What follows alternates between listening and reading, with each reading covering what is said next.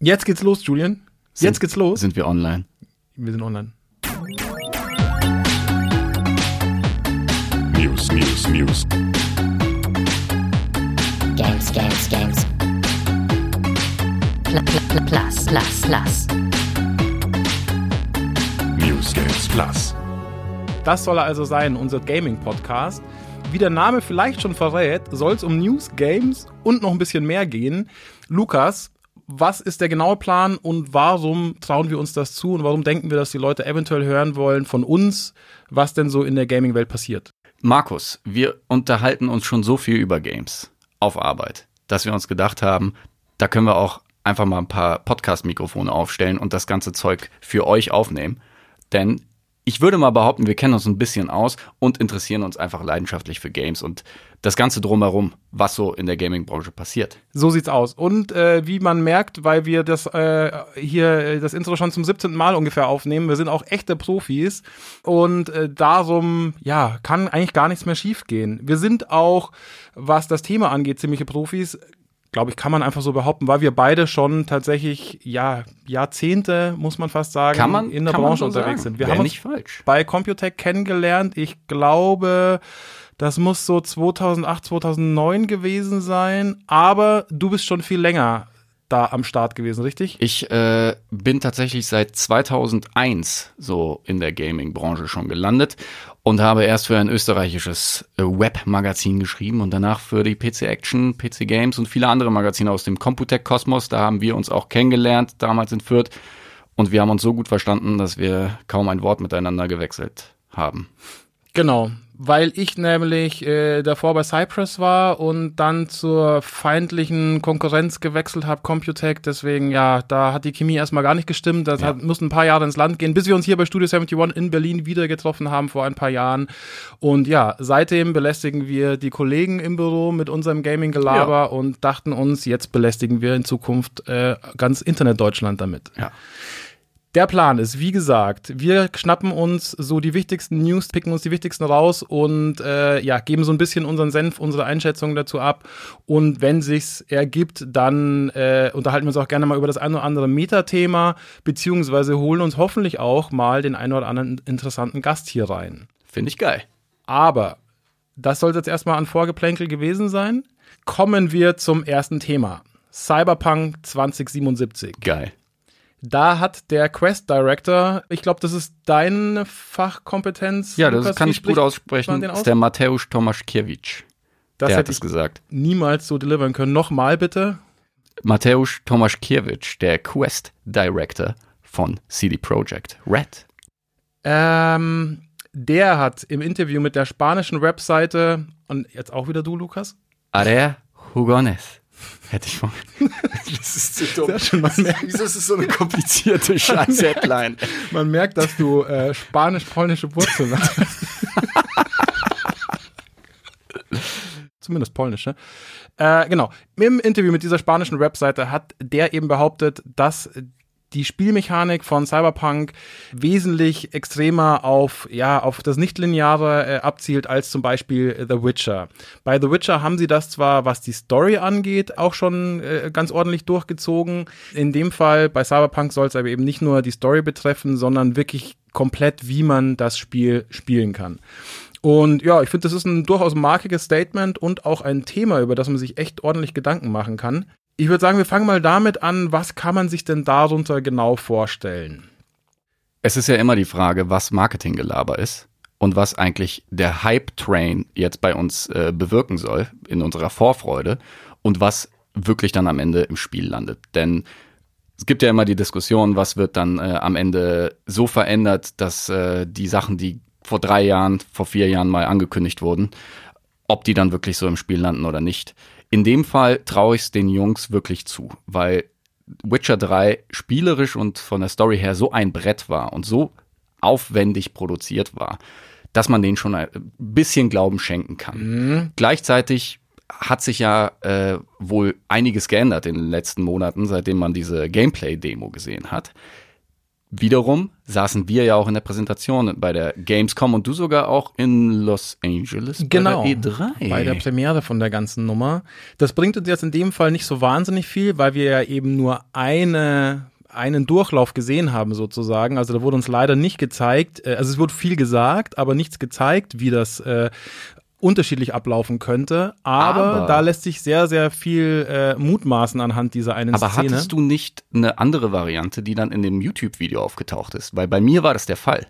Ich habe zwei verschiedene Enden der Mission gesehen. Tatsächlich? Ja, nee. bei mir ich- war das was anderes. Bei mir war es nur einmal äh, Männchen, einmal Weibchen, aber der Ablauf war eigentlich genau der gleiche. Vielleicht ganz kurz, bevor wir dazu kommen, noch so was Prinzipielles, weil du meintest, es wäre ihnen zuzutrauen. Ich glaube auch, also wenn das jemand schafft, dann die, äh, die Jungs von CD Projekt, äh, weil die eben mit The Witcher schon äh, bewiesen haben, wie unfassbar viel Mühe sie da reinstecken. Ich glaube aber, das vorab vielleicht, das ist somit das Extremste, was man äh, erreichen kann und bin deswegen immer noch skeptisch, ob das wirklich funktioniert, weil wenn man dem Spieler wirklich ähm, extrem viele Freiheiten lassen will, und da kommen wir gleich zu ein paar Beispielen, was das für äh, Cyberpunk tatsächlich bedeuten könnte, dann muss man so unfassbar viel, aber du musst ja wirklich extrem viele Varianten, äh, wie der Spieler das Spiel angehen könnte, durchdenken und für, für jede nur erdenkliche musst du, äh, ja, äh, musst du eine Antwort parat haben oder muss das Spiel darauf reagieren.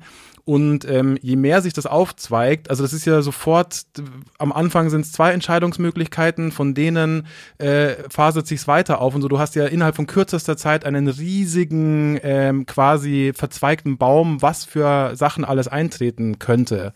Und das macht äh, das Ganze so extrem aufwendig, dass ich mir gerade bei so einem riesen Rollenspielprojekt kaum vorstellen kann, wie das wirklich ernsthaft umgesetzt werden kann. Ich mache mir da vor allem Sorgen um äh, die Zeit, die das alles kostet. Weil Ja. bei Witcher hat man ja schon gesehen, die haben ja dann noch im, im, in den letzten Zügen äh, den Release dann doch noch mal verschoben um ein paar Monate. CD Projekt lässt sich Zeit. Und je mehr du von solchen Details in diesem Spiel haben wirst, desto länger wird sich das alles ziehen. Also ich glaube ja eh, dass das alles noch Next Gen und irgendwie in ein, zwei Jahren erst rauskommt, dass wir da uns großartig gar nicht auf dieses Spiel freuen sollten, weil es noch so, so weit, so fern in der Zukunft ist. Aber gleichzeitig glaube ich, dass CD Projekt den Anspruch hat, Witcher zu toppen. Und dazu gehört eben sowas. Also klar, auf der einen Seite Story-mäßig so viel zu liefern, dass du verschiedene Varianten hast, dass wir uns vielleicht unterhalten und äh, komplett andere Handlungsstränge haben, ganz andere Missionen, die sich dann eröffnen. Das wäre natürlich das Allergeilste, weil wenn sie schon sagen, wir möchten hier absolute Nichtlinearität und Freiheiten dem Spieler lassen, dann müssen sie eigentlich konsequent sein und das so machen und äh, die, den Leuten auch die Möglichkeit geben, vielleicht was abzufacken und Mhm. einen äh, NPC Ja. zu killen und dann sagst du, ja, aber gegen Ende wird er wichtig und ich habe den aber gekillt. Das wäre natürlich das, das allerbeste Szenario. Genau, vielleicht sollten wir wirklich mal so ein, zwei handfeste Beispiele liefern, ähm, ja, wie das ablaufen könnte oder wie man sich das vorzustellen hat. In dieser Demo, die ja mittlerweile hoffentlich jeder gesehen hat, ähm, geht es ja um eine Mission. Da äh, trifft man sich mit einer Konzernagentin, der man, glaube ich, irgendwie Kohle schuldet. Und weil man der Kohle schuldet, äh, ja, schickt sie einen auf eine Mission als Wiedergutmachung sozusagen. Man soll bei diesen krassen Augmentation Freaks, diese rotaugigen Typen, soll man einen äh, Roboter, so einen Kampfroboter-Hund klauen oder besorgen einfach. Genau. Genau. Klauen geht ja schon zu weit. Das ist ja nur eine Option. Genau. Und jetzt geht's so weit, dass man in dem Moment, wo man mit äh, diesem Mädel spricht, sogar sagen könnte, okay, ich habe hier schon äh, die Kohle wieder, ich gebe dir das Geld und wir sind quitt, dann findet die ganze Mission überhaupt nicht statt. Man könnte angeblich auch mitten in dem Gespräch einfach eine Waffe ziehen und die über den Haufen schießen. Dann gibt's die nicht mehr. Gibt's wahrscheinlich großen Kampf, aber wenn man das überlebt, dann ja, ist äh, ja ist diese handlungsrelevante Person einfach weg. Weiter geht's, wenn man diese Mission annimmt, ähm, kann man entweder reinschleichen in das Lager von den Typen, die diesen Roboterhund äh, da äh, in Gewahrsam genommen haben. Man kann mit denen verhandeln, man kann sich durchschießen, man kann in der Verhandlung sogar sagen, hey, weil man bekommt von dieser Agentin so einen Memory Stick, den man denen übergeben muss. Warum auch immer, weiß ich nicht mehr ehrlich gesagt. Aber jedenfalls stellt sich im Laufe der Mission raus, wenn die diesen Memory Stick in ihr System äh, schieben, da ist ein Virus drauf und äh, ja, äh, großes Rambazamba. Man kann sogar in dem Gespräch mit denen sagen, hey, hier ist dieser Memory Stick, aber Vorsicht, da ist ein Virus drauf. Dann verläuft das Ganze wieder anders. Also es gibt wirklich allein an, anhand dieser Mission schon so viele Beispiele, wie man das unterschiedlich, ähm, ja, unterschiedlich handhaben kann. Und wie gesagt, es kann sein, dass die ganze Mission nicht stattfindet. Es kann sein, dass diese Auftraggeberin am Ende tot ist. Es kann sein, dass diese Typen tot sind. Es kann aber sein, dass alles, dass niemand irgendwas mitbekommt, weil man schleicht sich rein und wieder raus. Also es gibt so viele ähm, auch dann storyrelevante Abzweigungen. Ähm, ja, Da bist du skeptisch. ich bin skeptisch. Also es ist, ich fände es wirklich super geil, wenn das funktionieren würde so. Also offensichtlich, zumindest in dieser einen Mission, äh, funktioniert das auch alles, sonst hätten sie das mit Sicherheit nicht erzählt. Ich frage mich nur, A, wie viel von diesen Missionen oder von Missionen, die so extrem vielfältig äh, anzugehen sind, wird es denn tatsächlich geben und werden sie nicht doch da auch irgendwie ein bisschen zu so Taschenspieler-Tricks äh, greifen, die ab und zu Sachen wieder resetten sozusagen. Ich meine, man kennt das von den Telltale Games, da hat man ja, wenn man die zum ersten Mal spielt, auch immer ähm, den Eindruck, man könnte wahnsinnig viel entscheiden. Wenn man spätestens, wenn man sie zum zweiten Mal spielt, merkt man, ja, die Entscheidungen, die man, die man da getroffen hat, werden spätestens nach fünf Minuten irgendwie wieder äh, nivelliert sozusagen. Von daher, ja, ich bin ich bin ein bisschen heiß drauf, bin, bin sehr, sehr neugierig, äh, habe da sehr, sehr Bock drauf, aber ich bin echt auch skeptisch, ob das wirklich so krass umzusetzen ist. Ich glaube, CD Projekt bleibt nichts anderes übrig, weil bei so einer Art von Spiel, wo du so eine detaillierte Welt schaffst, wo du dir deinen eigenen Charakter schaffst, der männlich, weiblich oder was auch immer Cyborg-mäßig drauf sein kann. Du kannst alles in dieser Welt anscheinend tun und dazu gehört auch äh, bisschen am Missionsdesign, so bisschen ja, so seine Finger mit dem Spiel zu haben und eben auszuprobieren, was geht eigentlich. Kann ich den erschießen? Kann ich das jetzt? Kann ich hier sofort die Kohle überweisen und die Mission mir sparen? Ich glaube, das brauchst du in dieser Welt, weil es sonst keinen Grund gibt, ähm, so zu tun, als wäre das so das nächste große Ding, weil das, jeder freut sich auf dieses Game. Es soll eben ein neues Level erreichen. Und wenn du ein einfaches äh, Open World Riesengame machst mit ein paar Dialogentscheidungen, dann genügt das, glaube ich, auch nicht den Ansprüchen von äh, CD Projekt. Und man hat gesehen, wie weit sie es mit The Witcher getrieben haben. Du hattest äh, jetzt zumindest auf dem PC äh, Charaktere, die im äh, zweiten Witcher-Teil sterben konnten, die dann nicht aufgetaucht sind im, im dritten Teil. Und wenn er halt eben überlebt, hast du noch ein paar Missionen mit ihm. Du hattest äh, Quests, die dafür gesorgt haben, dass irgendwelche Parteien am Ende versklavt wurden, ähm, die dafür gesorgt haben, dass dein Ende ganz anders ist als mein Ende. Die haben sehr, sehr viele Möglichkeiten für den Spieler im Hinterkopf und sie wissen, sie müssen diese, diese Freiheit den Spielern auch bei Cyberpunk 2077 geben. Sonst, ich glaube, sonst schießen sie sich selbst ins Bein. Wahnsinn. Wenn das nicht der absolute Oberhammer wird, dieses Game, dann, ähm, dann bekommen sie Probleme. Mal abgesehen davon, dass da 400 Leute dran arbeiten, was nochmal ein paar Leute mehr sind als beim Witcher. Ich glaube, das wird ein riesiges und ein richtig geiles Game, was uns alle aus den Socken hauen wird. Ich möchte auf gar keinen Fall der Projektmanager sein da. Ja. Ich glaube, da gibt man sich innerhalb kürzester Zeit die Kugel.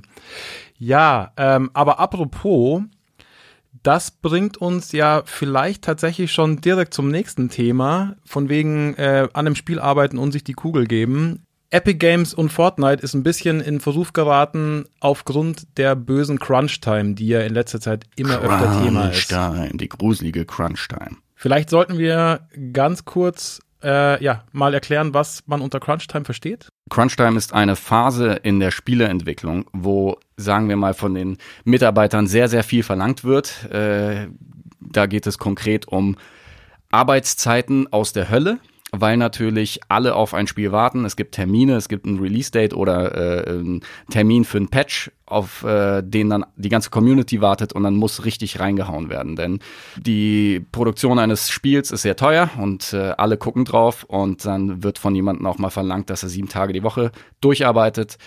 Genau. Und das war wohl hier der Fall. quasi der Endspurt in der Spieleentwicklung, der ja traditionell etwas anstrengend werden kann.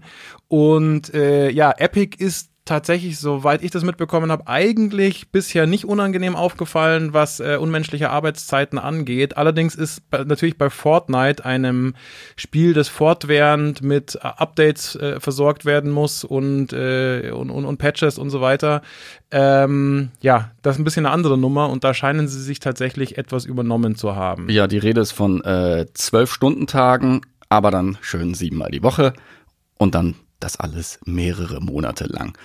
Klingt schon richtig hart und äh, sorgt natürlich jetzt nicht für die beste Stimmung. Vor allem, wenn man sich äh, vergegenwärtigt, wie viel Kohle Epic mit Fortnite macht. Da könnte man natürlich die Frage sich stellen lassen, warum sorgt man sich nicht mehr um die Mitarbeiter? Mhm. Warum muss man jetzt einen Patch, einen Content Pack nach dem anderen veröffentlichen und die Mitarbeiter so Also, quälen? Das habe ich mich tatsächlich auch äh, bei der Recherche gefragt und mir gedacht, so hey, die äh, verdienen was, äh, ich glaube 130 Millionen Dollar in der Woche. Nagel mich jetzt nicht fest bitte drauf, aber es ist auf jeden Fall eine absurde, äh, absurde Kohle machen die mit Fortnite äh, seit geraumer Zeit. Warum stellt man dann nicht einfach mehr Leute ein? Genau das Thema wurde aber in dem Artikel auf Polygon äh, von dem Autor Colin Campbell tatsächlich auch angesprochen. Der hat da mit diversen äh, anonym bleibenden äh, Quellen bei Epic gesprochen und äh, da ging es eben auch darum, ja, äh, man hat schon versucht, da sofort Leute, neue Leute einzustellen und so weiter, aber das Problem ist natürlich, die sind, die haben erstmal keine Ahnung, die müssen auch erstmal eingearbeitet werden äh, und so weiter. Also es ist nicht damit getan, dass man einfach einen Batzen Kohle in die Hand nimmt und neue Leute ran schafft, sondern ja, das ganze äh, ja, der ganze Workflow und, und das ganze Unternehmen muss im Endeffekt darauf abgestimmt sein. Und da der äh, Erfolg von Fortnite ja relativ unvorhersehbar war Ja. und dann auch sehr, sehr schnell quasi Konkurrenz am Start war ähm, und man sich da die Butter nicht vom Brot nehmen lassen wollte, musste man natürlich super, super schnell handeln. Ich also glaube auch, dass das der Punkt war, diese, dieser Überraschungseffekt äh, bei einem Spiel, das 2011 angekündigt wurde und dann eigentlich auch ganz anders aussah, dieses Save the World, was ja Fortnite eigentlich war, ein komplett anderes Spielprinzip mit Zombies, die dir irgendwie die Bude einrennen. Und plötzlich hat man gemerkt, ey, wir können hier mit einer kleinen Unit wahrscheinlich äh, hier äh, PUBG Konkurrenz machen und hier ein bisschen ähm, was nebenbei programmieren. Und das ist dann der Hauptpart dieses Spiels geworden. Keiner interessiert sich für Save the World. ja. Und da ist man vielleicht unvorbereitet gewesen, weil sie hatten ja eigentlich, eigentlich keinen Druck. Jeder dachte, Fortnite wird nie erscheinen nach so langer Entwicklungszeit. Und plötzlich musste es sehr, sehr schnell gehen. Und da ist es natürlich klar, dass wenn man da nicht richtig aufgestellt ist im Team und nicht genügend Programmierer hat, dass es dann ein bisschen eng werden kann. Trotzdem ist es natürlich unschön, wenn so ein eigentlich ganz vorbildlicher Laden wie Epic Games Nummer ist. Ich war damals äh, bei meinem ersten Auslandstrip für die PC Action auch in North Carolina bei Epic Games und es waren wirklich äh, sehr, sehr schöne Erfahrungen dort. Ich habe vorab ge- ge- ge- Gears of War geleakt, weil ich einen Pappaufsteller im Flur entdeckt habe und dann den Studiochef gefragt habe, was eigentlich dieses Was Gears das of War, ist- War ist. Und ähm, das sind ja eigentlich auch Leute, die äh, eine gewisse Verantwortung haben und auch jetzt mit dem Epic Store auch wirklich gute Sachen machen mit äh, irgendwie einem, einem, einem Ja, da, da kann man ja auch geteilter Meinung sein. Also ja, sie aber was sie geben zumindest den Entwicklern mehr genau, Geld. dafür ärgern sie die Community äh, mit den ganzen Exklusivspielen. Also ich glaube, da äh, es ist auch ein heikles Da Thema, sprechen wir aber mal in den nächsten genau, Wochen genauer das soll jetzt nicht sein. Ja. Ah, ich meine, eine ganz eigene Meinung zu diesem Thema. Auf jeden Bin Fall sind drauf. es jetzt nicht die Bad Boys. Wir, wir sprechen nicht Ja. hier über irgendein Studio, das eine Vorgeschichte hat mit Crunch Time, mit irgendwie tot gearbeiteten äh, Mitarbeitern. Deswegen ist es natürlich schade, aber gleichzeitig, wir sprechen gerade über einen Hype, der wie lange anhält? Eineinhalb Jahre? Ja, und ich kann mir, ich könnte mir ehrlich gesagt vorstellen, Fortnite hat ja meiner Meinung nach ähm, sehr, sehr viel, also der Erfolg von Fortnite hat sehr, sehr viel mit YouTube und Twitch zu tun. Äh, nur deswegen ist das äh, so ein riesen Hype, weil es eben ganz, ganz viele, ja, YouTuber und Twitcher irgendwie täglich spielen. Und das bringt natürlich auch mit sich, dass äh, vielleicht ein bisschen schneller, äh, als man das äh, ansonsten äh, tun würde, ja, Updates und was Neues im Spiel gefragt ist. Weil natürlich wollen die immer neuen Content liefern, wollen die immer äh, ja wieder was Spannendes äh, au ausprobieren und ähm, könnte mir vorstellen, dass das noch äh, zusätzlichen Druck quasi auf das Entwicklerstudio ausübt, weil sie halt sozusagen in Zugzwang sind, um die Leute immer bei Laune zu halten und immer, ja, immer was Neues zu bieten, den nächsten das nächste coole Update, das nächste Feature, äh, Genau. ja. Und weil es eben auch Free-to-Play ist. Das heißt, die Leute haben jetzt keine, kein großes Commitment, da dran zu bleiben. Genau. Das ist jetzt nicht so, dass sie 60 Euro dafür ausgegeben haben und dann ein halbes Jahr automatisch zocken, sondern sie können jederzeit abspringen und ich glaube, das macht den Druck so groß. Es Genau. ist ein Hype-Thema eigentlich immer noch. Das ist eigentlich auch ein ganz interessanter Aspekt, weil man könnte ja auch sagen, ja, aber die Leute geben ja teilweise hunderte äh, Euro aus in dem Spiel für die ganzen Vanity-Items und so weiter. Aber da es da auch mit jeder Season und mit jedem Update irgendwie wieder neue Klamotten und einen neuen Look gibt, der angesagt ist, ist ja nicht mal das irgendwie so richtig äh, langfristig. Also ich glaube tatsächlich, dass den Leuten die Klamotten, die sie sich vor drei Monaten gekauft haben, jetzt herzlich egal sind. Und ja, auch das dann gar nicht so ein Grund ist, an dem Spiel festzuhalten vielleicht, weil die, die Spielfigur, die so super cool war vor drei Monaten, die ich jedem zeigen äh, wollte, die, ja, die ist heutzutage scheißegal. Ein interessanter Nebenaspekt ist natürlich, dass die Konkurrenz es ein bisschen anders macht. Also Apex Legends, ein Spiel, was Markus und ich jetzt äh, eher spielen als Fortnite, weil das äh, Eher unserem gesetzten Alter entspricht. Genau, das ist ja für die reiferen Gamer. Nee, Quatsch. Und- Finde ich gar ja. nicht. Also ganz kurz Nee. nicht, dass uns da jemand äh, irgendwie äh, einen Vorwurf macht oder so. Das ist natürlich Quatsch. Wir kommen uns nicht irgendwie älterweise oder sonst irgendwas vor. Aber mir hat bei Fortnite dieser Bauaspekt einfach Ja. nicht so zugesagt. Ich fand das prinzipiell ein ganz cooles Spiel, habe aber gemerkt, hey, ich werde in diesem Bauen nie so richtig, äh, nie so richtig gut werden. Und da, äh, ja, spielt mir zumindest äh, Apex wesentlich mehr in die Karten, Mhm. weil das mehr meinem klassischen Shooter-Verhalten Genau. entgegenkommt. Äh, und da ist der interessante Aspekt, dass der Entwickler Respawn eben nicht alle zwei Wochen äh, neues Content Pack online stellt. Und wir es auch bei uns gemerkt haben, nach drei, vier Wochen war so ein bisschen zumindest das erste Feuer wieder Genau, äh, ist schon ein bisschen die Luft er, raus. er, ja. erloschen und, ähm, Und- jetzt spielen wir nur noch unregelmäßig. Genau. Und ähm, auch im Netz äh, macht sich ja tatsächlich schon äh, Unmut breit. Ich glaube hier Dr. Disrespect äh, hat sich schon äh, dahingehend geäußert und so manch anderer Streamer auch, dass sie eben ja so langsam wieder äh, runterkommen vom Apex Hype Train, weil ja, weil sich so lange nichts getan hat. Da hat er aber lustigerweise tatsächlich auch sich der Entwickler vor kurzem dazu geäußert, eben äh, so, so ein ja so so ein News-Update gebracht, was denn in Zukunft so von Apex zu erwarten ist und sich explizit äh, auch dazu geäußert, dass sie eben ihren Mitarbeitern ein, naja, menschenverträgliches Arbeitsumfeld bieten wollen und eben nicht auf Crunch-Time verfallen wollen. Was eigentlich total traurig ist, dass man sowas sagen muss. Wir möchten unsere Mitarbeiter nicht zu sehr quälen. Und trotzdem am Ende regen sich wahrscheinlich die Leute auf, dass äh, irgendwie der Patch eine Woche zu spät rausgekommen ist. Also es, es ist an sich eine komische Welt, in der wir leben, eine schnelllebige Welt jetzt, äh, die sich sehr verändert hat durch Games as Service, durch Free-to-Play-Games, die nicht nur auf dem iPhone sich durchgesetzt haben, sondern mittlerweile auch auf allen anderen Plattformen. ja. Aber man sollte am Ende nicht vergessen, dass da kreative Leute irgendwo auf der Welt sitzen, in einem dunklen Büro und sich wahrscheinlich totarbeiten. Und das sollte man vielleicht äh, vor einem, vor einem Hass-Tweet, bevor man den schreibt, sich mal überlegen. Sehr guter Punkt, weil ich finde auch, man kann gelangweilt sein von einem Spiel oder man kann auch mal Kritik äußern, aber was das mittlerweile teilweise für Formen angibt, dass wirklich irgendwelche Entwickler Morddrohungen bekommen oder ihnen eine Hasswelle entgegen äh, nur weil sie sich äh, erlauben, weiß ich nicht, das Update zu verschieben oder eine unpopuläre Entscheidung zu treffen. Ja. Also das kann es tatsächlich Man nicht erinnert sich an äh, ein Level aus Spider-Man, wo sie auf einem, äh, in einem YouTube-Video eine Pfütze Oh äh, eliminiert haben und dann äh, von einem Grafik-Downgrade die Rede war, was nicht der Fall war. Sie haben einfach die Pfütze von A nach B platziert. Ähm, aber die Leute regen sich halt schnell auf und das ist halt eben in so einer Situation, ich meine, die Entwickler, die lesen das auch. So, wenn du 100 äh, Upvotes hast bei einem Reddit-Posting, wo du einen Entwickler beschimpfst, weil er äh, irgendwie was falsch gemacht hat, das kommt bei den Leuten auch an und das. Ja, äh, stell dir vor, du bist der bedenken. Entwickler, der vier Monate, sieben Tage, äh, zwölf Stunden am Tag gearbeitet hat und dann sowas liest. Das dann- kommt, glaube ich, richtig ja, geil. so ein paar positive Nachrichten Hm, ja. auf Twitter. Da gehst du, äh, da gehst du sehr entspannt in dein nicht vorhandenes Wochenende. Geil. Und in, in den äh, Feierabend Genau. um 23 Uhr. Genau. Gut, aber ich glaube, das war's auch erstmal zum Thema Fortnite. Ich hab Oder eine liegt Über- ich was hab eine? Überleitung. Du hast eine Überleitung. Eine Überleitung zum Thema Feierabend. ich bin gespannt. Feierabend für diese Generation der Konsolen, Markus? Oh, Gibt es etwa neue Infos zur Next-Gen-Konsole? PlayStation 5 in Klammern Arbeitstitel? Jein.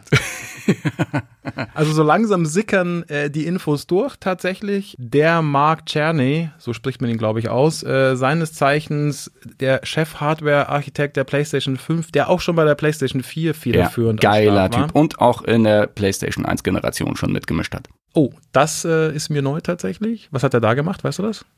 Sachen. Okay, gut. Cool. Der, hat- der, der hat PlayStation gezockt, sagt Julian Der aus auch, der Regie. der auch in, zu PlayStation 1 Zeiten schon gezockt hat. Na gut, dann haben wir ähnliche Qualifikationen. Nee, ich, ich überprüfe jetzt nochmal, weil ich keinen Scheiß labern will. Ja. Weil, wenn wir einen Anspruch haben bei diesem Podcast, Dann keine ist es Scheiße kein labern. Scheißlabern. So. Ich weiß nicht, ob wir das nicht Cerny, schon zigmal gebrochen haben, aber ja. Mark Cerny hat Tipp seit schneller, 96 eine Partnerschaft mit Sony. Und er hat gearbeitet mit Naughty Dog an Crash Bandicoot, Jack and Dexter und am ersten Uncharted. Er hat mit Insomniac an Spyro und Ratchet Clank gearbeitet. Und an der Resistance-Serie. Man merkt, oh, na gut, Resistance äh, fällt ein bisschen Ja, das war ab, jetzt das Einzige, was nicht Ich wollte sagen, man möchte war. meinen, er hat eine lupenreine Weste. Yep. Gut, in jedem Fall. Äh, der junge Mann hat ja äh, schon ein paar Infos fallen lassen in einem, was war das, Interview, glaube ich, mit Wired, Wired, genau. Ähm, oh, ich weiß nicht, wollen wir jetzt auf dieses ganze Technik... Nein, weil wir keine Technik-Kack-Nerds sind, Genau. Markus. Wollen wir- es interessiert nicht- keinen, wie viele Genau, Terraflops. Ja, ich glaube auch. Die Kurzfassung ist, ähm, ja, äh, sie hat unfassbar viele Terraflops und äh, Geil. 12,9, um genau zu sein. Ähm, und ja, soll damit ungefähr doppelt so äh, stark sein, was die Leistung angeht, wie die Xbox One X.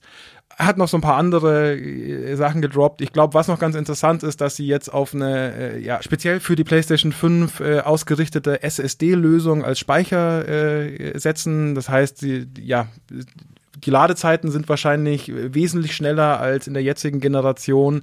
Raytracing ist so ein Zauberwort, das momentan ja nur die krassesten High-End-PCs können, was die PlayStation 5 dann auch können soll. Äh, 3D-Audio, pipapo. Aber was ich äh, zum Beispiel noch einen sehr interessanten Aspekt finde, ist eben, äh, sie versprechen jetzt schon Abwärtskompatibilität zur PlayStation 4 und auch zur PSVR. Und gerade letzteres finde ich ganz interessant, weil meine Hoffnung, und dazu gibt es leider noch keine äh, so, so richtig konkreten äh, Infos, ist ja, dass äh, PSVR mit der nächsten Generation hoffentlich endlich so richtig als fester Bestandteil von dem System Einzug hält. Also ich, ich möchte nicht und ich erwarte nicht, um Gottes Willen, dass jetzt jedes Spiel in VR rauskommt, aber ich hoffe, dass es quasi ganz normal ist, mit der PlayStation 5 äh, VR zu benutzen, so wie es weiß ich nicht, äh, wie es jetzt normal ist, äh, bei Guitar Hero die Gitarre zu benutzen. So. Ja. Äh, Die, die Frage ist, wie fest wird das Bes- Bestandteil der Strategie sein? Also momentan ist es ja ein Nischenprodukt Ja. für, für Nerds wie äh, dich und mich. Aber man kann das natürlich alles noch ein bisschen ähm, geiler auch in die Konsole verbauen. Also wenn wir jetzt daran denken, wie aufwendig das ist, diese ganzen Ja. Kabel da anzustecken. Also, wenn ich dich da gleich unterbrechen darf, weil also da gibt's für mich äh, ganz klar irgendwie zwei, drei Punkte, die wichtig sind. Das ganze Ding muss irgendwie wireless werden. Unbedingt. Ähm, die Auflösung sollte noch geiler werden und was ich fast das Wichtigste finde, das Tracking muss anders gelöst werden. Und das macht mich so ein bisschen skeptisch, weil wenn jetzt alles abwärtskompatibel ist zu dem jetzigen PSVR-System, wo ja alles über die Kamera funktioniert, ich hoffe halt, dass wir davon wegkommen und eher so wie bei, ähm, bei HTC Vive oder so äh, mit so einem anderen Tracking-System, mit einem genaueren Tracking-System arbeiten können in Zukunft. Und äh, um da nochmal auf deinen Punkt zurückzukommen, äh, die Frage ist tatsächlich, wie stark wird das integriert? Das ist tatsächlich ein super wichtiger und super komplexer Punkt, finde ich, weil sie dürfen nicht den Fehler machen, das Ding irgendwie mit äh, VR auszuliefern, so wie es bei der Xbox am Anfang hier mit, äh, wie hieß dieses Kinect. Kinect, genau, danke, ich hatte es verdrängt. Sie dürfen nicht diesen Fehler machen, wie es Xbox gemacht hat, äh, das Kinect fest irgendwie da äh, mit rein, weil dann sagen zig Leute, ich will kein VR haben, wieso soll ich da extra für bezahlen? Auf der anderen Seite müssen sie es aber schaffen, dass das Ding ja halt wirklich äh, super weiter supported wird und von so vielen Entwicklern wie möglich, also dass es äh, A, so weit wie möglich verbreitet ist, damit eben so viele Entwickler wie möglich wiederum sich auch die Mühe machen, dafür Software und vernünftig ausgereifte Software zu produzieren. Ja. Es ist auch die Frage, werden sie eine potenzielle PSVR 2 auch zum Launch der potenziellen PS5 schon bereit haben? Oder wird es auch so laufen wie in dieser Generation, dass es nachträglich kommt? Ich kann mir gut vorstellen, dass sie jetzt äh, nebenbei so viele Erkenntnisse mit der ersten gesammelt haben, dass sie dann eine Lösung äh, den, dann in ein, zwei Jahren parat haben und es vielleicht eine Box gibt, äh, also zum Launch, wo, wo dann so Leute mit dicken Geldbeutel wie, äh, wie wir, ja, dann für 600, 700 Euro die PSVR Box Bundle uns irgendwie zulegen können. Also ich hoffe Fänd ich schon nicht schlecht. und ich glaube es auch so ein bisschen, weil man merkt ja, dass äh, VR für Sony nach wie vor super wichtig ist, weil ähm, trotz äh, diverser sehr lauter Unkenrufe mittlerweile, dass VR schon wieder tot ist und dass das ja Die alles nur ein ganz kurzer Klappe Hype halten, ne? war und so weiter, sehe ich ähnlich. Ähm, aber genau, Sony lässt sich davon nicht unterkriegen und äh, ja, hat ja jetzt auch erst vor kurzem äh, wieder nochmal, also weiß ich nicht, waren bestimmt zehn VR-Titel äh, angekündigt, die da noch in der Entwicklung sind.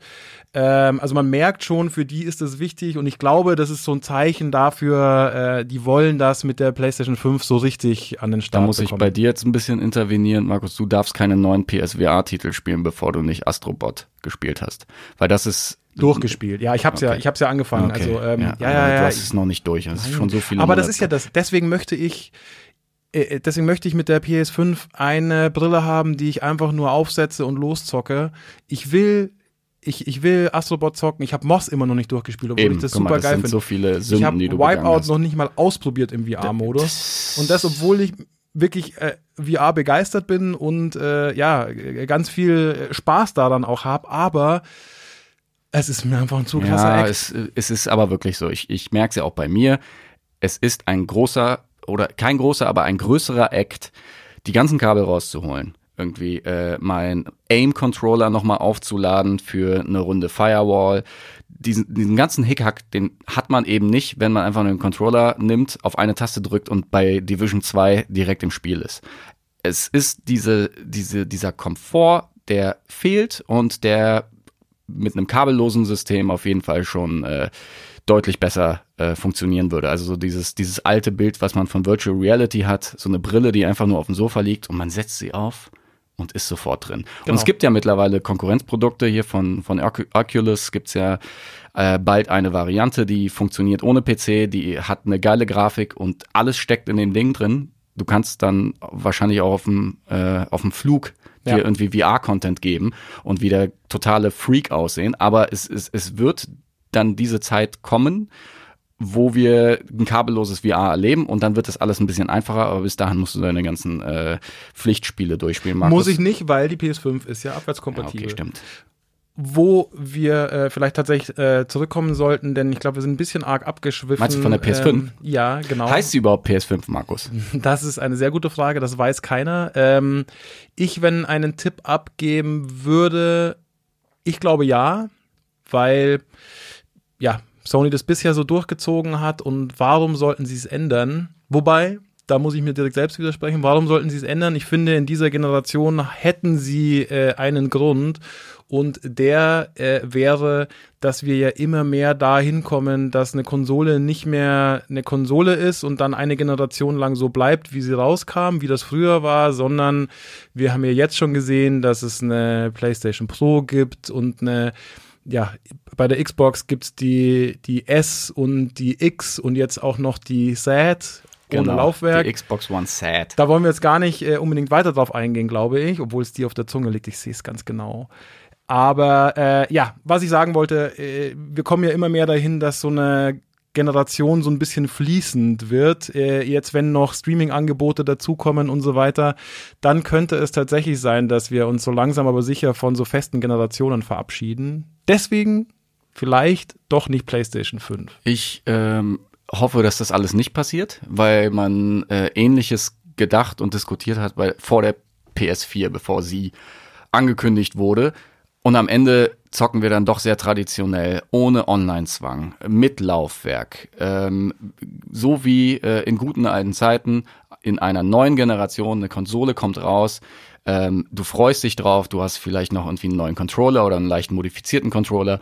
Das will ich eigentlich auch bei der nächsten Generation nicht missen, denn ähm, man hat sich schon irgendwie so dran gewöhnt. Klar, kann man uns dann vorwerfen, dass wir irgendwie die alten Männer sind, die äh, an alten Zeiten äh, festhalten. Aber Fakt ist, es ist schon mal geil, wenn eine neue Generation rauskommt. Also wirklich, wo du weißt, da geht jetzt etwas Ja. los, was mehrere Jahre lang Mann. Bestand haben Ich wird. möchte es nicht missen. Das sind immer die geilsten Ja. Tage. Äh, das ist ja wie Weihnachten, Ostern und was weiß Ja. ich was zusammen, äh, wenn man die neue Konsole auspackt, ansteckt und äh, das neue Menü erkundet und, und so weiter und so fort. Äh, Und jetzt vergleich das mal mit ähm, einem iPhone äh, 8 und einem iPhone 8S. Das ist nicht Ja, derselbe Effekt. nee, ist es Obwohl die Specs natürlich aber Lukas, äh, da muss ich dich leider zurück in die Realität holen, so leid es mir tut. Aber es ist halt einfach der Ist Lauf das- der Dinge. ist das- ich fürchte, ist das die werden, Zukunft, ich Markus? fürchte, es ist die Zukunft. Wir werden es nicht aufhalten können. Nichtsdestotrotz, ähm, was auch lustig ist, äh, apropos PS5, wenn man sich vorstellt, wie das PS5-Logo aussehen könnte. Das Ja, könnte vor allen Dingen in den deutschen, äh, soll ich sagen? ja, das stimmt. Ja, bei mich nervt's ja jetzt schon. Das sieht halt immer aus wie PSS. Ja. Es ist halt, die 5 ist einfach, es Ja. ist eine dumme Zahl. Ein V kannst du eigentlich auch nicht machen. Das, das hatte PlayStation noch nie. Nee, nee, das Und. Genau. ähm, also äh, früher hat man noch PSX zur ersten PlayStation gesagt. Aber an sich, ich fände die 5 tatsächlich sehr unelegant. Ich, ich fände irgendwie ein komplett neues Kürzel. Jetzt hat natürlich Xbox äh, gut vorgelegt, hat sich ein paar X und S äh, äh, gesichert. Da Ich- willst du jetzt natürlich nicht auf diesen Zug draufspringen, Nee, aber also ich mag das, ehrlich gesagt. Dieses stringente einfach, nee, das ist PS 1, 2, 3, 4, du bist 5. ein einfacher Mann, wa? Ja, ich bin Du einfach gestrickt, bis fünf. äh, bin da einfach abzuholen. Gib mir fünf. Da äh, ist auch nichts verwirrend, da kann ich auch in zehn Jahren, Mm. weiß ich noch, Mm. die PS5, das ist die Konsole, die nach der PS4 kam. Bei der Xbox weiß ich vielleicht in zehn Jahren nicht mehr. Mm. Xbox One, war das jetzt nach der 360 oder vorher? Das stimmt. Schwierig. Ja, Also die werden die auf jeden Fall fünf nennen, die werden nur den Front ändern. genau. es nicht wie Da wäre ich wirklich äh, auch bei Julian aus der Regie. Denn, ähm, ich mein, Hallo Sony, Julian aus der Regie.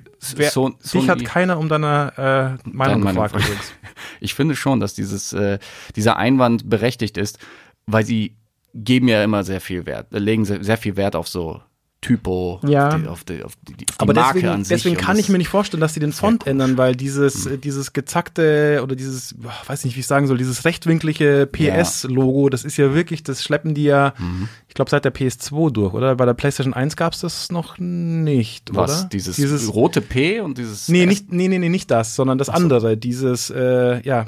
Ach so, die, einfach den Font. Diese ja. Winkel, diese, diese Äh, PlayStation. Du meinst die Font, genau. Spider-Man-Schrift. Das Ja. ist die Spider-Man-Schrift. Nee, die meine ich eigentlich auch nicht. Doch. Nee, ich Die meine auf der PlayStation 3 drauf war. Da muss ich doch, jetzt muss ich mal ganz kurz googeln. Ja, das ist äh, der Spider-Man-Font. Das ist hier Fun Fact. Also ähm, das auf dem Cover der, der alten Spider-Man-Filme ist dieselbe Schrift wie äh, auf der PlayStation 3. Auf jeden Fall müssen die da was tun, damit es auch einfach von der Lesbarkeit her besser ist. Und PlayStation S können sie eigentlich auch nicht machen. Das ist alles komisch. Ja, ich weiß, was du meinst. Es gibt da noch so feine Unterschiede, glaube ich, irgendwie, aber e egal. Ähm, jedenfalls, ähm, ja. Neuer Name, sag Neuer- ich. neuer Name. Gib mir einen neuen Namen. Nein, PlayStation 5. PlayStation ich möchte, dass Neo. es PlayStation 5 heißt. Oder PlayStation Triple X. Oder so. Weil dreimal so gut wie die. Powered by Diesel. Ja, genau. Wie teuer wird die denn, Markus? Ja, weißt du das ist, schon? Natürlich ist das totale Kaffeesatzleserei, das weißt Ja. du aber selber, Lukas. Aber es gibt ein paar Finde ich, äh, Möglichkeiten, ich bin- über die können wir ja Ich bin sprechen. empört, dass du mich in so eine Fangfrage laufen äh, lässt. Werden es wieder 400 Euro sein? Es ist tatsächlich totale Kaffeesatzleserei, aber ich glaube, äh, wenn man sich anguckt, was da so alles drinstecken soll und so weiter, nee. Ich kann mir nicht vorstellen, dass die anfangs weniger als 500, 600 Euro kostet. Glaubst du, dass sie wirklich nach dem Fiasko von der PlayStation 3 mit dem viel zu hohen Preis wieder auf 600 Euro gehen würden? Ich glaube nämlich nicht. Ich glaube, 600 ist so ein Premium-Produkt, wo wieder, äh, muss ich erwähnen, wir haben ja das Geld, wir arbeiten bei Studio 71. Aber der normale, der normale Mensch da draußen, der überlegt sich so eine Investition ganz genau. Und ich finde 600 Euro echt zu hart. Das können sie nicht machen, vor allem nachdem sie so einen Erfolg gefeiert haben mit den 400 Euro für die PlayStation 4. Ja.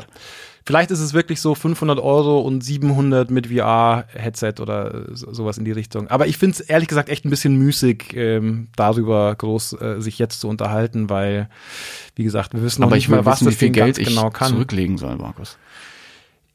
Ach du, äh, da- das ist, äh, wie soll ich sagen, ein Portokasse. Ein, einmal, einmal Portokasse. Und, äh, aber bei einem anderen wichtigen Punkt waren wir noch nicht. Wann kommt denn das Ganze raus?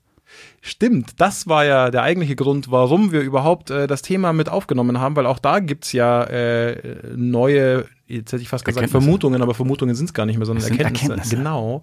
Äh, und zwar hieß es auf einer Investorenkonferenz, glaube ich. Ich finde gerade die eine Notizen richtig nicht. geile Investorenkonferenz, wo die alle an Ja. so einem riesigen bösen Tisch sitzen und über Geld reden. So ein richtig spannendes Meeting. Geiles Ähm, Geld. Jedenfalls äh, ging es da oder ist, ist, ist da gedroppt worden, dass die PS5 nicht mehr in diesem Fiskaljahr erscheint. Und das Fiskaljahr ist ja immer äh, irgendwie, oder Geschäftsjahr Fiskaljahr. ist immer äh, was anderes als äh, das Kalenderjahr. Und bei Sony geht das, glaube ich, bis April 2020. Das heißt, die PS5 erscheint frühestens im zweiten Quartal 2020. Julian, also brauchst du PS5 nicht als äh, Weihnachtsgeschenk einplanen. Das nur mal für dich an, als Info. Sprechen wir denn darüber, dass es im Frühling 2020 rauskommt oder ist es wahrscheinlicher, dass sie wieder Weihnachtsgeschenk, äh, Weihnachtsgeschenk, Weihnachtsgeschäft 2020 Wenn man sich- anpeilen? wenn man sich so die Release-Zeiträume der letzten Konsolen anguckt, dann würde ich sagen, ist wahrscheinlicher, dass es äh, eher in Q4 2020 erscheint, das Ding, genau. Aber in diesem Jahr muss doch was angekündigt werden. Nicht wahr? Weil sonst Ja, ich bin super gespannt, weil, äh, wie wir ja mittlerweile alle wissen, hat Sony äh, sämtliche Aktivitäten zur E3 schon mal abgesagt. Dann haben sie vor kurzem ja ihren eigenen, äh, ihr- ihren eigenen Livestream oder ihr eigenes Infoprogramm Play, ja. äh, ins Leben gerufen, genau, State of Play, was so ähnlich ist wie äh, Nintendos Direct. Nintendos Direct-Serie, genau. Und es gab ja auch immer noch diesen Sony-eigenen, äh, diese Sony-eigene PlayStation Experience, äh, die sie dann und wann veranstaltet haben.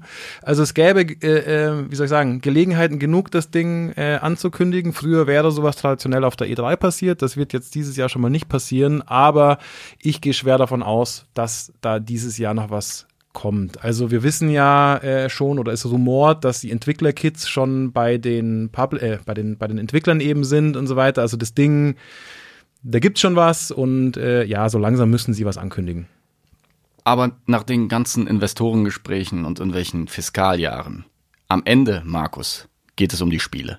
Und da gibt es ja ein paar Spiele, die eigentlich noch für die PS4 angekündigt wurden, oder zumindest man würde denken, dass sie noch für die PS4 rauskommen, die aber vielleicht nicht fertig werden. Du Da- meinst The darunter Last of Us 2? Last of Us, wobei ich bei Last of Us schon glaube, dass das äh, in den nächsten zwölf Monaten erscheinen könnte, aber da gibt es so Kandidaten wie Kojimas äh, Death Stranding, die halt komplett am Rad drehen mit, äh, mit ihren äh, äh, Psychoerklärungen, was das Spiel eigentlich dann werden wird.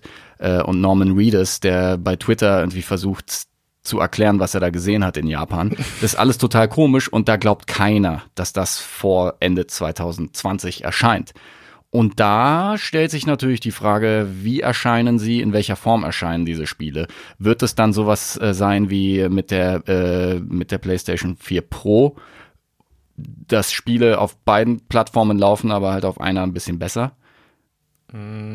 Oder wird es Remastered-Versionen geben, äh, so wie bei Last of Us 1, was ja dann auch äh, äh, am Ende der Lebenszeit der PlayStation 3 rausgekommen ist? Also ich glaube ehrlich gesagt am ehesten sowas. Also ich, ich glaube, dass die Spiele, wenn sie denn noch rechtzeitig äh, für diese Kon Konsolengeneration fertig werden, erstmal als PS4-Titel erscheinen tatsächlich und dann eventuell kurze Zeit später nochmal als äh, Remaster auf äh, PS5 erscheinen. Ich fände es ein sehr komisches Zeichen, wenn Sony äh, ja, Spiele rausbringen wird, die auf der PS4 laufen und dann auf der PS5 noch besser laufen. Das fände ich irgendwie. Aber glaubst Hat, du nicht, gab dass es sowas schon mal? So, Konsolen, naja, zwischen den Generationen Generationen über- nicht. Eben. Aber wenn wir jetzt natürlich davon ausgehen, dass die PS5 von der Architektur technisch auf der PS4 basiert, dann spricht ja auch nichts dagegen, dass du dir das Spiel quasi jetzt kaufst und es dann in besserer Quali in zwei Jahren auf der PS5 läuft. Nee, das stimmt, aber ich fänd's irgendwie für die PS5 ein komisches Zeichen. Das würde dann wirklich wieder wie eine PS4 Pro Pro irgendwie rüberkommen. Ich glaube schon, dass da so einen gewissen harten Cut braucht. Also Abwärtskompatibilität und so weiter, alles cool und schön. Übrigens, genau, das vielleicht ganz kurz eingeschoben. Ähm, in einem Reddit-Thread machen sich äh, so, also gibt so ein paar andere neue Gerüchte noch und äh, in dem heißt unter anderem, dass diese Abwärtskompatibilität äh, mit so einem Performance-Boost äh, für PS4-Spiele wohl auch einhergeht. So wie es jetzt eben für, äh, ungefähr bei der PS4 Pro ist, dass die Spiele ein bisschen besser auf der, auf der Pro laufen, so sollen eben PS4-Spiele in Zukunft auf der PS5 ein bisschen besser laufen. Ein paar Frames mehr. Sozusagen, genau. Ähm, aber äh, jetzt sind wir vom eigentlichen äh, Punkt weggekommen. Äh, wie gesagt, Abwärtskompatibilität und alles schön und gut, aber ich, ich glaube, das wäre ein komisches Zeichen, wenn die von Anfang an sagen würden, so ja, das ist im Endeffekt die gleiche Konsole, äh, nur noch ein bisschen äh, leistungsstärker. Das Was wirklich die große Frage ist, ähm, für viele Leute ist Last of Us ein PS4-Titel. Wenn es sich aber so überschneidet mit diesem Generationswechsel, wäre es schon sehr komisch, den Leuten so Steine in den Weg zu legen und äh, sie dann irgendwie bei Mediamarkt wählen zu lassen, oh, kaufe ich jetzt die PS5-Variante, PS4-Variante? Ich glaube, du musst ein Ding draus machen, was auf beiden Systemen läuft. Und wenn es nur die Digitalversion ist, die da so funktioniert, vielleicht ist das ja irgendwie äh, der Faktor. Weil ich kann mir irgendwie nicht vorstellen, dass sie bei, bei so einem ja, das wiederum kann ich mir großen Titel. vorstellen, aber das wäre ja was anderes. Das wäre Mhm. ja dann, da, da würdest du ja quasi die PS4-Version kaufen mit einer Garantie, dass du dir die Genau. PS5-Version dann umsonst quasi ziehen kannst oder so. Das Zum fänd ich Beispiel noch als ein, Download, das ja. aber ich kann mir überhaupt nicht vorstellen, im Mediamarkt eine Packung zu sehen, auf der PS4 slash PS5 draufsteht. Ich schon. Ich tatsächlich schon. Interessant. Ja, weil sie, sie versuchen ja ähm, alles möglichst unkompliziert für den Consumer ähm, zu arrangieren. Das, das hörst du ja auch bei Microsoft, dass sie äh, jetzt die alten Spiele abwärtskompatibel ge ge gemacht haben und sie einfach wollen, dass du ein Gerät hast für mehrere Generationen Content. Und solange wir uns äh, im Zeitalter der Blu-ray bewegen und du äh, jetzt kein neues Medium etablierst, du jetzt nicht irgendwie versuchst, äh, so eine Streaming-Technologie mit der neuen Konsolengeneration rauszubringen, was ja PlayStation scheinbar nicht vorhat, dann spricht eigentlich nichts dagegen, dass die Disc auch wirklich dieselbe ist. Also was dann auf der Packung draufsteht, ist eine andere Sache. Aber an sich, wenn dann zum Weihnachtsgeschäft 2020 Spiele rauskommen, die müssen eigentlich für beide kompatibel sein, weil es werden bis dahin wahrscheinlich 110 Millionen PlayStation 4 Spieler ähm, die werden nicht einfach sofort umsteigen auf die PS5. Das hat auch jetzt äh, Nee, diese aber das war ja, Generation ein das, bisschen das, das war ja immer so. Also das ist ja das gute alte äh, Problem sozusagen von auch Launch-Titeln, dass am Anfang äh, ja nicht so viele, äh, ja, so viele Einheiten quasi im Markt äh, sind. Aber man hat. Aber was, die, was das Spiele-Line-Up angeht, nie das Gefühl gehabt, dass es sich so überschneidet, so wie jetzt. Weil man stellt sich schon die Frage, wann kommen diese ganzen Games raus? Last of Us ja, aber wird nur weil es jetzt drei oder vier Exklusivtitel gibt, die noch Wann sollen die nicht denn draußen rauskommen? sind. Wann sollen die rauskommen? Also Ja, Last bis, of Us äh, wird bis, in bis diesem Mitte Jahr. nächsten Jahres. Aber ich meine, du siehst ja an den Exklusivtiteln von Sony, dass sie immer in einem gewissen Abstand erscheinen. Und ähm, als Days Gone verschoben wurde auf, was war jetzt, April Ja. ähm, Release, da wusste man schon, okay, man braucht jetzt nicht drauf hoffen, dass da im Oktober schon Last of Us rauskommt, was auf den ersten Blick und irgendwie auf dem Cover sehr ähnlich aussieht, mit irgendwelchen Untoten und irgendwelchen Pilzinfizierten. Das heißt, du musst ja auch so marketingtechnisch irgendwie dein, aber dein, pass auf, deine genau. Da kommt mir nämlich gerade noch Ja. ein anderer Gedanke, apropos marketingtechnisch. Wäre es dann nicht vielleicht schlauer, The Last of Us 2 direkt als reinen PS5-Titel zu releasen, als äh, richtigen System-Seller gleich von Anfang eine an? ziemlich arschige Aktion Natürlich für die wär's eine- 100 Klar, Millionen natürlich. PS4-User, die sich dann auf diesen ganzen PS4-Konferenzen heiß gemacht haben. Klar. Natürlich, aber es wäre, äh, sie hätten sofort einen System-Seller, Du den jeder kennt, keine, machen. keine neue IP, die sie einführen müssen oder irgendwas, sondern sie haben sofort, jetzt schiebt mir nicht solche Sachen in die Schuhe, lieber Lukas. Knallhart würdest du mit den PS4 Ich sage nur, es umgehen. wäre vielleicht nicht das Dümmste. Rein äh, verkaufsstrategisch. wäre es natürlich. Aber ich, ich glaube an den Good Guy Sony. Und der Good Guy Sony, der ähm, gibt mir die Spiele für alle Plattformen. Jederzeit. Ja. Good Guy Sony, ja. Das, äh, Also ich wer glaube Kennt ihn, wer kennt ihn nicht? Schön, aber das würde dann tatsächlich ja fast ein bisschen dafür sprechen, dass man wirklich, also wenn es so kommt, wie du sagst hier, äh, fließender Übergang und Spiele funktionieren auf der PS4 und auf der PS5, das wäre ja tatsächlich ein Argument dazu, äh, überzugehen, das Ding wirklich nicht PS5 zu nennen, sondern einfach nur noch PlayStation. Das wäre was. Und dann nie wieder Zahlen benutzen. Hast du Onanie gesagt? Wie bitte? Ich? Okay, ähm, kommen wir Vielleicht aber auch Five Station. Five Station. Du bist auch so eine Pfeife. ja.